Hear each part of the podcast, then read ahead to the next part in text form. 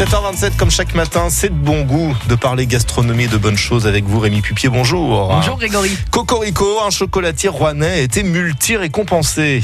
Oui, pour cette édition 2018 et pour sa toute première participation, Bertrand Chocolatier a reçu le Award du talent par le club des croqueurs de chocolat. Il a reçu aussi la tablette d'or et un coup de cœur. Il revient avec trois prix.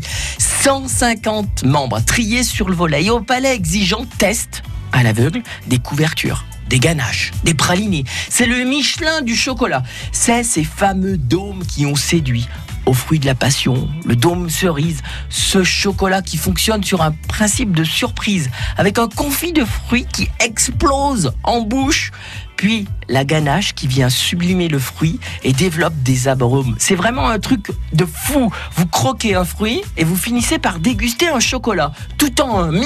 Mais il n'y a pas que ces dômes qui ont été primés, Rémi.